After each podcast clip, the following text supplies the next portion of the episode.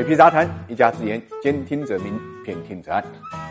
理财魔方倡导以基金组合的方式呢，科学投资基金。基金组合相比指数波动小，收益高，涵盖股票、债券、黄金、ETF、海外 QD 等基金资产。不定期呢提供调整组合建议，可以一键完成调仓。理财魔方拥有证监会颁布的基金销售牌照，各大应用商店搜索“理财魔方”即可下载。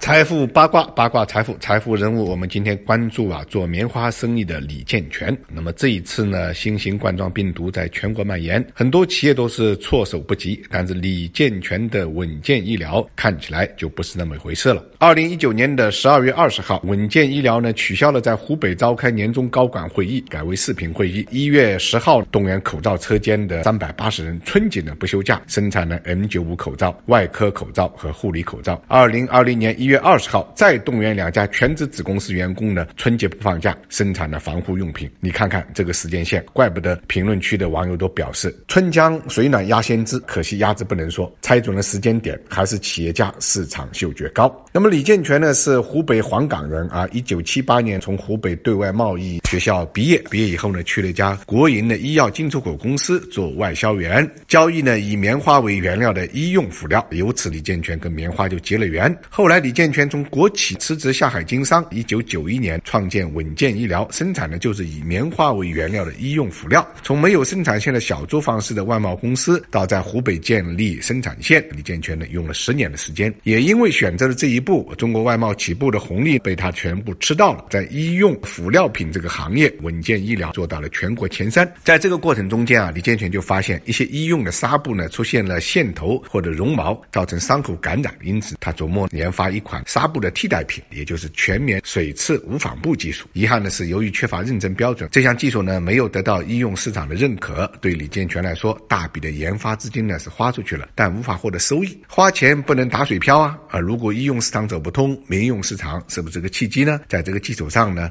他改变了市场的这个方向。他发现国内的卫生类的厂家呢对这种产品呢是感兴趣的。过去棉花呢大多是用在衣服和被子上，在日用品上呢用的少。如果入局热用消费品棉制品，也许会变废为宝。五十六岁的李建全呢，就开始了二次创业，全面时代。事实就是呢，从二零一零年开始，第一年他开了二十家店，赔了三千万；第二年接着开了十七家店，又赔了四千万；第三年再开三十家店，到了第四年呢，李建全大概开了八九十家店，关停了二十来家，累计亏损呢近两个亿。屡屡碰壁之下呢，他改变了打法，跑去呢玩电商，这样呢才实现了转亏为盈。二零一八年呢，把公司收益呢做到。了三十亿。后来他自己总结啊，做到这一步，一是能吃苦耐劳，这是他们那一代人的特征；那么二是呢，坚韧不拔。这个不仅呢体现在对事物的判断，也体现在个人或企业遇到困难时候的态度。兜兜转转，这一次李健全可能又回到了医疗用品的行当，过往的积累。多成了今后的财富。二零二零年春节，稳健医疗呢加班加点生产口罩，数据就显示啊，从二零一九年十二月二十号到二零二零年一月二十六号，稳健医疗呢生产了一点零八九亿只呢口罩，十一点四七万件的防护服，算下来，平均每天的口罩供应呢是两百八十六万只。要知道，工信部的苗部长去天津调研口罩防控物资的时候，说了个数据，当时啊产量是一天八百万只以上。那么稳健医疗是不可能。能日产将近三百万只的，那是超过全国三分之一的产能。只能说呢，原来的存货呢派上了用场。按照稳健医疗公告中的说法，春节期间我们生产的口罩几乎百分之九十供应给了医院。公司对医院发货呢是三千一百四十万只，因此公司至少每天呢生产了八十万只。剩下的缺口呢应该是存货，那么大概估算呢在两千五百万个左右。在这个疫情横行的季节啊，这个稳健医疗真的是做出了一个企业对于一个社会国家最大的贡献。目前呢，稳健医疗披露了首次公开发行招股的说明，将于深圳创业板上市。这次申请呢，是稳健医疗呢二度重启 IPO。一六年的时候呢，他想在上交所主板上市，但是呢，这个上会的时候呢，没有通过发审委的审核。那么这次疫情蔓延啊，李建全当机立断做出的决策，说不定呢，能够帮助稳健医疗呢顺利呢